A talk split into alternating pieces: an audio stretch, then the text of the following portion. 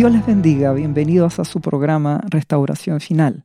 En el episodio de hoy estaremos hablando acerca de la triste riqueza del religioso. Pues bien, la triste riqueza del religioso. Vamos a ir a la palabra y vamos a leer en el capítulo 19 de Mateo. Y dice así, entonces vino uno y le dijo, Maestro bueno, ¿qué bien haré para tener la vida eterna? Él le dijo, ¿por qué me llamas bueno? No hay ninguno bueno sino uno, Dios. Mas si quieres entrar en la vida, guarda los mandamientos. Y él les dijo, ¿cuáles? Y Jesús le dijo, no matarás, no adulterarás, no hurtarás, no dirás falso testimonio. Honra a tu padre y a tu madre y amarás a tu prójimo como a ti mismo. El joven dijo, todo esto he guardado desde mi juventud. ¿Qué más me falta? Jesús le dijo, si quieres ser perfecto, anda y vende todo lo que tienes y dalo a los pobres, y tendrás tesoro en el cielo, y ven y sígueme. Oyendo el joven esta palabra se fue triste porque tenía muchas posesiones. Se fue triste por su riqueza. Bien, es importante estudiar esta palabra porque cuando la leemos, aparentemente habla de dinero, de posesiones materiales. Si uno lo analiza, va a entender de que era una persona que tenía mucho dinero y que simplemente, eh, como Jesús le dijo que tenía que darlo todo a los pobres, se fue. Sin embargo, Jesucristo dijo, las palabras que yo os hablo son espíritu y son vida. Cuando Jesús habla en el espíritu, está implicando un nivel de profundidad mayor que lo que aparentemente tiene relación con el dinero. Por eso decimos, o les digo, la triste riqueza del religioso vamos a analizar y entender el verdadero problema que había en el fondo de esta persona. Pues bien, si empezamos a analizar desde el versículo 16, entonces dice en Mateo capítulo 19, dice de la siguiente manera, Maestro bueno, ¿qué bien haré para tener la vida eterna? ¿Qué vamos a entender? El gran problema de este joven no era su dinero era la religiosidad. ¿Cómo nos damos cuenta? Por las siguientes razones. Primero le dice, Maestro bueno. Jesús le dijo, no me llames bueno. Ninguno hay bueno sino uno, Dios. ¿Qué es lo que sucede? ¿Por qué razón Jesús le responde así? ¿Acaso Jesús no era bueno? La respuesta es claramente, sí, Jesús es bueno porque Jesús es Dios. Y Dios es bueno. Entonces Jesús le está diciendo, sí, Dios es bueno, pero no me llames bueno. ¿Cuál era el problema en el joven ahí? Proverbios capítulo 29, versículo 5 dice, el hombre que lisonjea a su prójimo, red tiende delante de sus pasos. Y el Proverbios 16, 29 dice, el hombre malo lisonjea a su prójimo y le hace andar por camino no bueno. Cuando el joven rico trata de bueno a Jesús, está siendo Jesucristo lisonjeado por él, lo está adulando. Y mi buen Señor Jesús está cuidando su corazón. Él quiere que este joven le ame de verdad. No quiere que le diga cosas bonitas. Ten cuidado de los hermanos en las iglesias o de los amigos o de las personas que te rodean y que te dicen adulaciones. A Jesucristo no le agrada. A Dios no le agrada. Él quiere un corazón honesto, Él quiere un corazón humilde y un corazón recto. Si has de alabar a alguien, alaba a Dios. La palabra dice al que honra, honra. Pues bien, pero no adules. No lisonjees a nadie. Proverbio lo dice. Cuando el hombre lisonjea a su prójimo, ya lo leímos, retiende delante de sus pasos es fácil que la persona caiga. No lisonjees.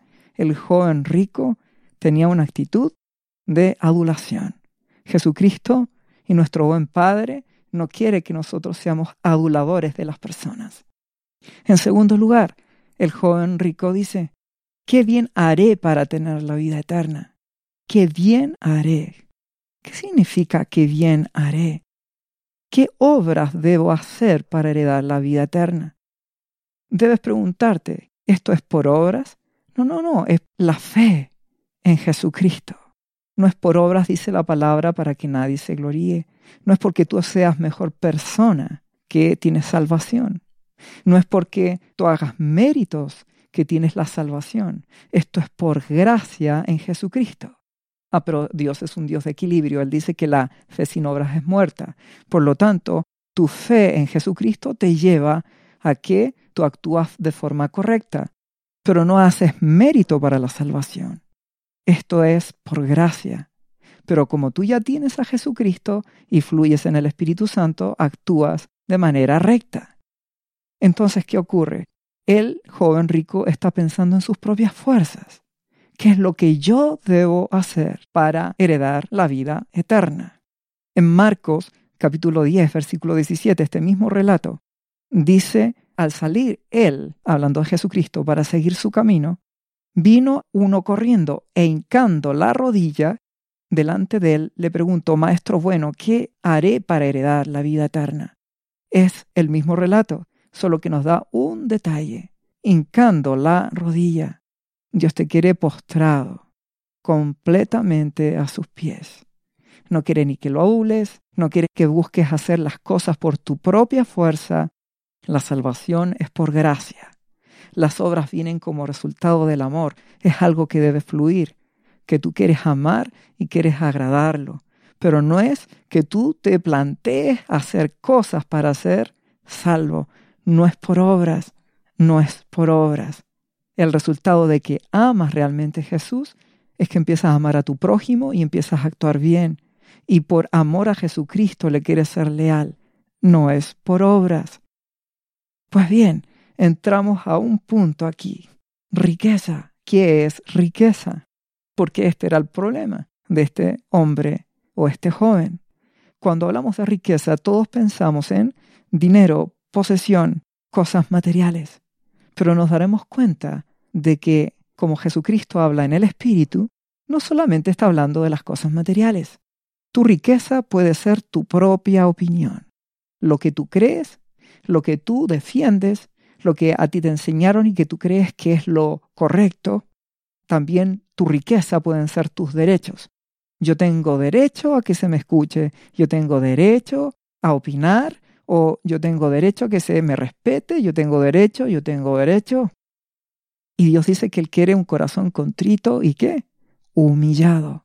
Cuando uno va a los pies de Jesucristo, se humilla ante Él, no solo de rodillas, se postra eso es lo que Jesucristo está buscando.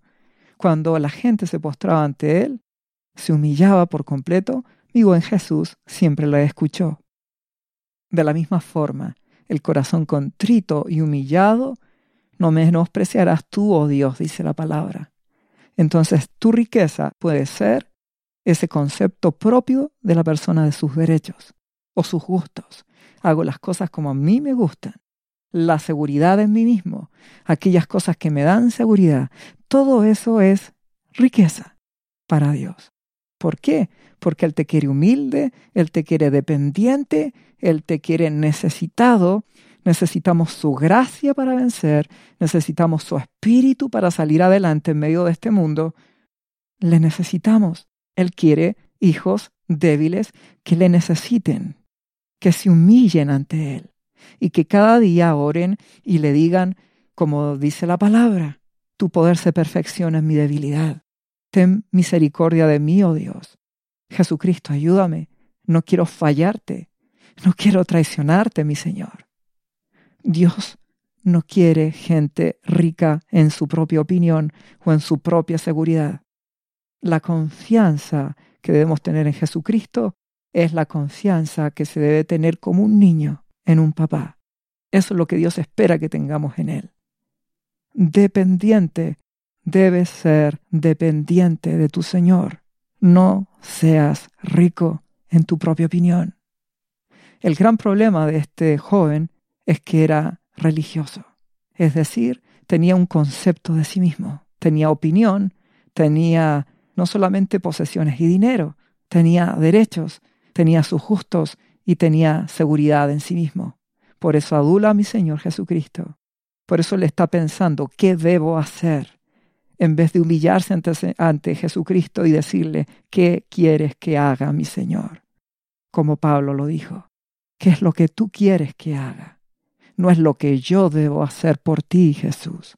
Yo no puedo hacer nada por ti, Jesucristo. ¿Qué quieres tú? ¿Qué es lo que tú piensas? Cuando eres pobre en el espíritu, eres necesitado. Necesitas su gracia, necesitas su amor y necesitas su sustento. Y el que se humilla será exaltado. Entonces mi buen Señor Jesucristo primero lo frena, le dice, no me llames bueno. No quiero gente aduladora. Quiero que me adores de verdad. Quiero tu corazón. Hijo mío, dame tu corazón. Jesucristo, eso es lo que espera de ti, tu corazón. ¿Cómo le responde mi Señor? Con los mandamientos. Y Jesús le respondió, no matarás, no adulterarás, no hurtarás, no dirás falso testimonio. Honra a tu padre y a tu madre. Amarás a tu prójimo como a ti mismo. Pues bien, ¿qué es lo que mi Señor Jesús hizo? Le presentó la ley. ¿Qué es la ley? La ley es como un maestro, es un ayo.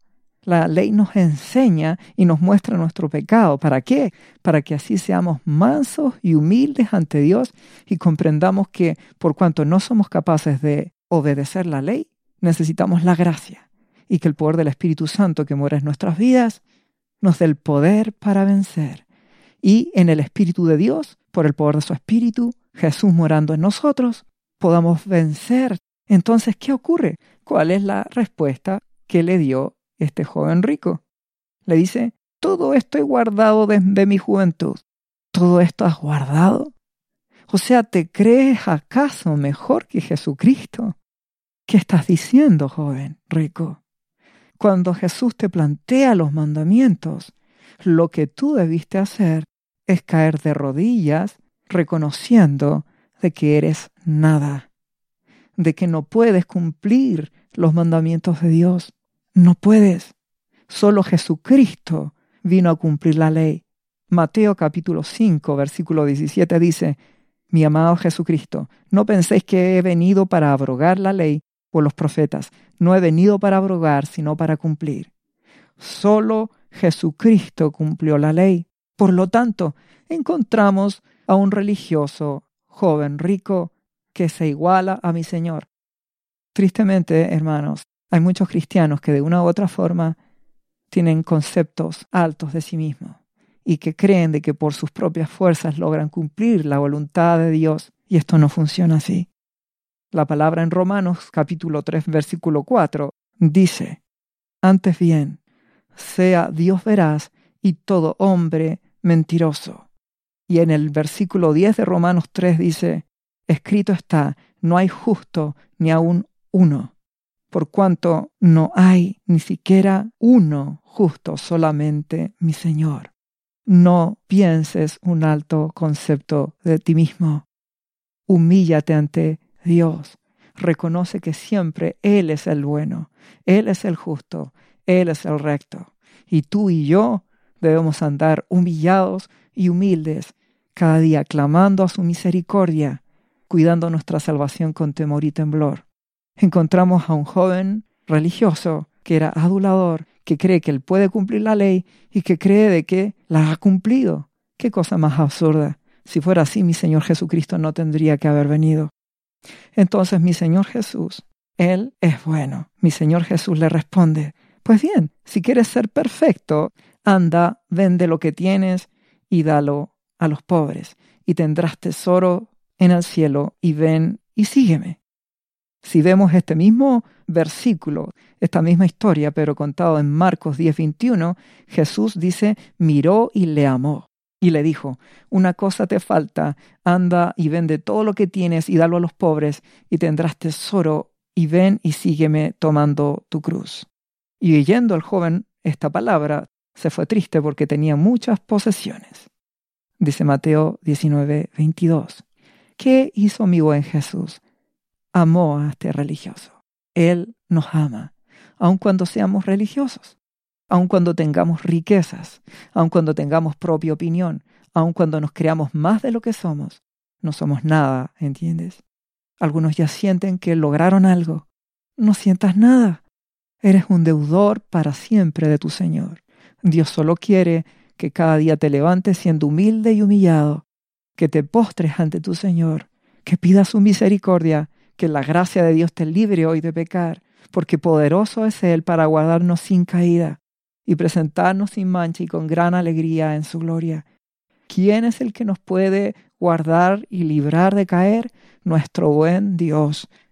No es por nuestra fuerza. Por eso que cada día yo me humillo ante mi Señor y ruego su misericordia y lloro y me quebranto y reconozco que si Él no me fortalece, puedo caer.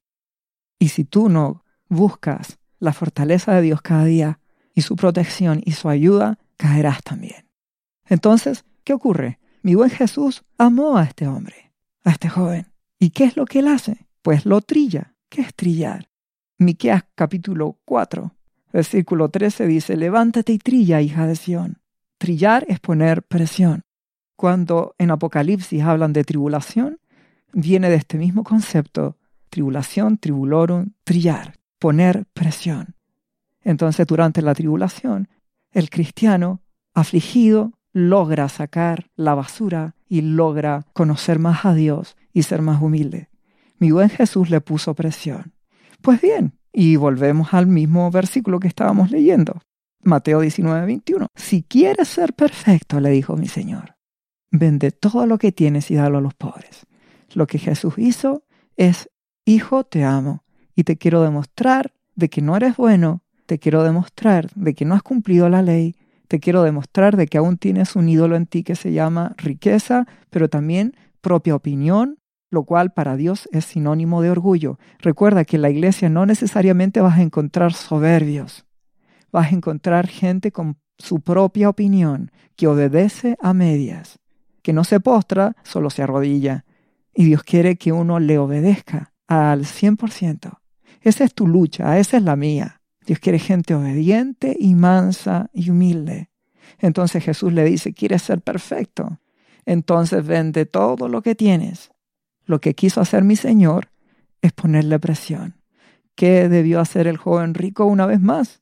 Caer postrado a los pies de Jesucristo y reconocer mi Señor Jesús, creo que he mentido. Creo que tengo un ídolo que se llama dinero. Creo que es imposible que haya cumplido la ley. Creo que te necesito. Creo que solo tú eres justo. Creo que solo tú eres recto. Solamente quiero obedecerte. Si mi Jesús ve un corazón humilde, lo hubiese tratado de otra forma. El problema no era el dinero, el problema es el ídolo. No solo de amar el dinero, de su propia opinión, de creerse a sí mismo que ha logrado algo. Y fruto de eso, este joven se va triste, porque tenía muchas posesiones o riquezas. En ocasiones Dios permite que seamos trillados. En ocasiones Dios permite que haya presión sobre nuestras vidas. ¿Para qué? Para que salga o lo mejor o lo peor. ¿Qué es lo mejor de nuestras vidas? Un corazón que se humilla, que se postra, que no se revela, que no se va triste, que no abandona a Dios, que no abandona a la iglesia, que no abandona a Jesús, sino que se humilla.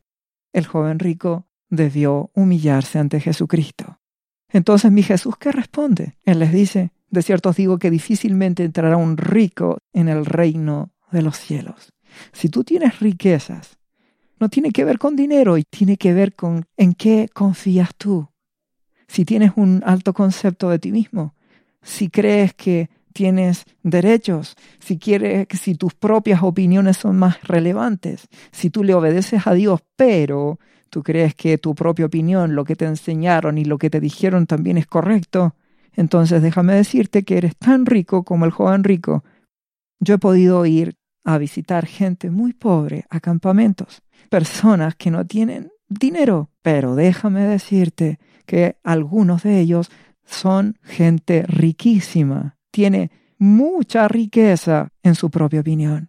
Entonces tú les hablas de que tienen la necesidad de Jesús y ellos no lo necesitan tienen su propia opinión, tienen sus derechos, tienen sus gustos, tienen seguridad en sí mismo, aun cuando no tengan un peso en sus bolsillos, aun cuando sean pobres. ¿Entiendes que esto va mucho más allá que el dinero? La riqueza no es solamente dinero. también va a ser un ídolo si tú confías en ella. Pero la mayoría de los cristianos no tiene abundancia de dinero, pero sí tiene abundancia de propia opinión, de derechos, de lo que yo creo, de lo que se me tiene que respetar, de mis gustos, y eso para Dios es tanta riqueza como tener dinero y confiar en Él. Entonces mi Jesús dijo, es muy difícil entrar así, es muy difícil. Y ahora hablando de aquellos que tienen dinero, tienen, fíjate, más esperanza. Si vamos al versículo 19, 24 de Mateo, es más fácil, dijo, que pase un camello por el ojo de una aguja que entrar un rico en el reino de Dios. Lógico, si tienes mucho dinero, pero te humillas ante Dios, sí que vas a entrar. No es imposible. Si tienes propia opinión, pero renuncias a ella, lo lograrás. Miren, ¿qué ocurre en el versículo 25? Mateo 19. Sus discípulos oyendo esto se asombraron en gran manera, diciendo, ¿quién pues podrá ser salvo? Porque ellos siguen pensando en qué? En el dinero. Recuerda, esto es más que el dinero. Tiene que ver con en qué cosa pones tu confianza. Si tú confías en tu propia opinión, si crees en tus juicios, si crees que eres una persona derecha, eres recto, si crees algo así, si te crees un poco justo o bueno, eres rico. Lo que Dios quiere es que te humilles. Y si tienes dinero pero eres humilde, tengo buenas noticias. No tendrás tanto problema. Solo no confía en las riquezas. El dinero en sí no significa nada. La palabra dice que en Proverbios 10:22 que la bendición de Jehová es la que enriquece y no añade tristeza con ella. No, si Dios te enriquece, te provee, te sustenta, pero Él te va a querer siempre manso y humilde. Jesús dijo, mirándolos a todos, para los hombres esto es imposible, tener dinero y entrar al cielo, pero para Dios todo es posible. No tiene que ver con dinero, tiene que ver con que Jesús dice y Dios dice, Hijo mío, dame tu corazón dame tu corazón. Por esa razón que en Lucas capítulo 8, versículo 1, vemos mujeres que sirven a Jesús con sus bienes. Y el versículo dice del capítulo 8, versículo 1 en adelante, y dice que Jesús iba por todas las ciudades y aldeas predicando y anunciando el Evangelio, y con él los doce, sus discípulos. Y algunas mujeres que habían sido sanadas de espíritus malos y de enfermedades María, que se llamaba Magdalena, y la de la que habían salido siete demonios, Juana, mujer de Chuza, intendente de Herodes, y Susana y otras, muchas que le servían de sus bienes. O sea, tenían dinero y servían a Jesús, pero eran gente humilde. Vemos una María Magdalena postrada a los pies de Jesús, pero que le servía con sus bienes. Dios no te quiere pobre económicamente. Dios te quiere pobre en el espíritu. Bienaventurados los pobres en espíritu, aquel que reconoce su necesidad, que tiene hambre y sed, que lo único que quiere es que su amado Jesucristo se le revele cada día y conocer más a Dios y conocer más su palabra. Si seguimos leyendo Mateo 19, 27, Pedro respondió y dijo, He aquí, nosotros lo hemos dejado todo y te hemos seguido. ¿Qué pues tendremos? Y Jesús le dijo, de cierto te digo que en la regeneración, cuando el Hijo del Hombre se siente en el trono de su gloria, vosotros que me habéis seguido, también os sentaréis en doce tronos para juzgar a las doce tribus de Israel. Y cualquiera que haya dejado casa, o hermano, o hermana, o padre, o madre, o mujer, o hijos, o tierras por mi nombre, recibirá cien veces más y heredará la vida eterna. Marcos 10:30 dice lo mismo, recibirá cien veces más ahora en este tiempo. Casas, hermanos, hermanas, padres, tierra, con persecuciones y en el siglo venidero la vida eterna, que nos está enseñando que Dios no es deudor de nadie. Si tú has dejado un trabajo por amor a Jesucristo para poder ir a la iglesia y buscar otro, Dios te dará un mejor trabajo. Si has renunciado cosas, Dios te va a bendecir. Él es bueno. Dios es bueno. ¿Entiende? El pequeño siempre eres tú, siempre soy yo. Dios es el grande. Aquí el grande es nuestro Dios. Jesucristo es el grande aquí. Él no es deudor de nadie. Nunca le vas a poder dar a Dios. Nunca le vas a construir su casa. El único grande es Él. Si tú renuncias a algo por amor a Jesús, Él te va a dar. Él no te quiere ni pobre ni miserable. Él te quiere bendecido pero lo que está queriendo es dame tu corazón, dame, hijo, tu corazón. Eso es el foco. Dale tu corazón a Jesucristo. Dale tu corazón a Dios. Ámalo, sé humilde, póstrate ante Él. Reconoce que necesitas su misericordia, que necesitas su amor. Reconoce que le necesitas. No tienes que ser pobre y miserable económicamente. Dios puede bendecirte. Y de hecho, Él lo hace. Y si he renunciado a algo por mi Jesús, mi Jesús y mi Abba Padre son fieles y me lo han dado de vuelta multiplicado aquí y en esta tierra y en la eternidad, vida eterna. Él es bueno, Él solo quiere que le ames. Por eso que mi buen Señor Jesucristo dice finalmente en boca de Pablo, dice en 1 de Timoteo 6, capítulo 6, versículo 6, dice, pero gran ganancia es la piedad acompañada de contentamiento, porque nada hemos traído a este mundo y sin duda nada podremos sacar. Así que teniendo sustento y abrigo, estemos contentos con esto. Dios quiere que seamos equilibrados, no que seamos codiciosos, pero sabemos que tenemos un Dios que es bueno, que nos provee y que nos sustenta, y nada nos falta, y Él nos da mucho más de lo que necesitamos, de lo que pedimos y de lo que entendemos. Él nos da mucho más abundantemente. ¿Qué más dice la palabra? Primera de Timoteo 6, versículo 9 dice, pero los que quieren enriquecerse caen en tentación y lazo y en muchas codicias necias y dañosas que hunden a los hombres en destrucción y perdición, porque raíz de todos los males es el amor al dinero, el cual codiciando algunos se extraviaron de la fe y fueron traspasados a muchos dolores. Lo que Dios quiere es bendecirte, pero no seas codicioso. Él te puede prosperar y dar mucho más, pero no seas codicioso, ni seas rico en tu propia opinión. Sea humilde y manso. Y si Dios te ha dado la oportunidad de tener riquezas económicas en este mundo, te aplica el versículo 17 que viene a continuación. Y dice, ya los ricos de este mundo manda que no sean altivos, ni pongan su esperanza en las riquezas, las cuales son inciertas, sino en el Dios vivo, que nos da todas las cosas en abundancia para que las disfrutemos. Dios quiere que seamos bendecidos. Él nos da las cosas en abundancia. Él quiere que disfrutemos de las bendiciones que Él nos ha dado. Él quiere que veamos a Jesús detrás de toda cosa buena que proviene de Él. Entonces, si Dios te ha dado recursos, gloria a Dios. No confíes en el dinero, confía en Jesucristo. ¿Y que Él está esperando? El versículo siguiente dice, que sean ricos en buenas obras, dadivosos, generosos, que des. Si Dios te ha dado, es para que tú siembres, para que des, para que siembres. Cuando tengas oportunidad de sembrar, siembra, honra a Dios con tus bienes. Y si no tienes mucho, también honra a Dios con tus bienes. Y no seas rico en tu propia opinión ni en tus derechos, sino que sé manso y sé humilde. Glorifica a Dios, que Él sea tu confianza no seas religioso, no confíes en ti, humíllate delante de Dios. Cada día espera en Él.